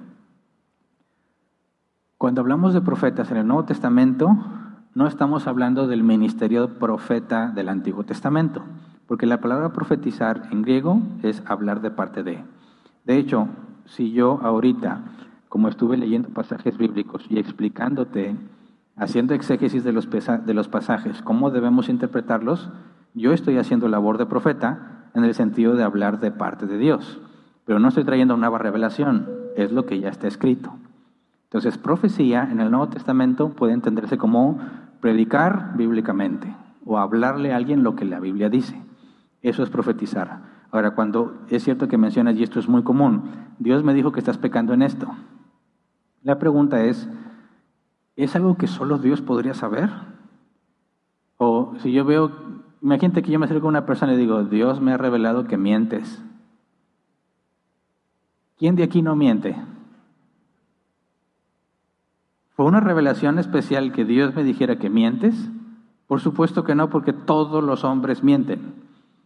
Entonces, no hay falla. Dios me dijo que tienes amargura. ¿Alguien de aquí está totalmente libre de amargura? Tampoco. Dios me dijo que estás haciendo cosas malas. ¿A alguien de aquí hace puras cosas buenas? Nadie. Entonces, no son profecía, no son revelación de parte de Dios, son cosas genéricas propias de la naturaleza humana con las cuales luchamos todos los días de nuestra vida hasta que Cristo nos dé un cuerpo glorificado. Tendría que ser algo sumamente específico, como cuando Jesús le dijo, no me acuerdo quién era, Natanael, te vi debajo de la higuera, ¿verdad? Y se asombra, porque ¿quién sabe qué estaba haciendo debajo de la higuera? Y nadie pudo haberlo sabido. Entonces tú dices, ¿cómo tienes esa información? ¿Tuvo que haber sido una revelación sobrenatural? Bueno, habría que descartar Facebook, habría que descartar todo lo que publicas en redes sociales, porque es muy fácil saber qué estuvieron haciendo las personas, ¿verdad? Como tristemente, voy a decir y sin decir nombres, personas que en algún momento en, la historia de Rol Plantado se reportaban como enfermos y luego los veíamos subiendo fotos en Facebook de sus paseos. Ah, Dios me dio una revelación de que estás mintiendo descaradamente. No, vi tu Facebook y ya, ¿verdad? Por eso muchos ya me eliminaron de sus amigos. Y eso Dios me lo reveló, ¿eh? no se bueno, se acabó el tiempo de preguntas. Es todo, las que están pendientes las podemos ver si Dios lo permite dentro de dos semanas, bueno, de esta a la otra. Y bueno, despedimos la transmisión y espero que nos sigan acompañando todos aquellos que están en línea, que dejen de pecar los que sí podían venir y los que no podían venir, bueno, perseveren en las cosas de Dios y que Dios les permita llegar a una iglesia bíblica. Gracias.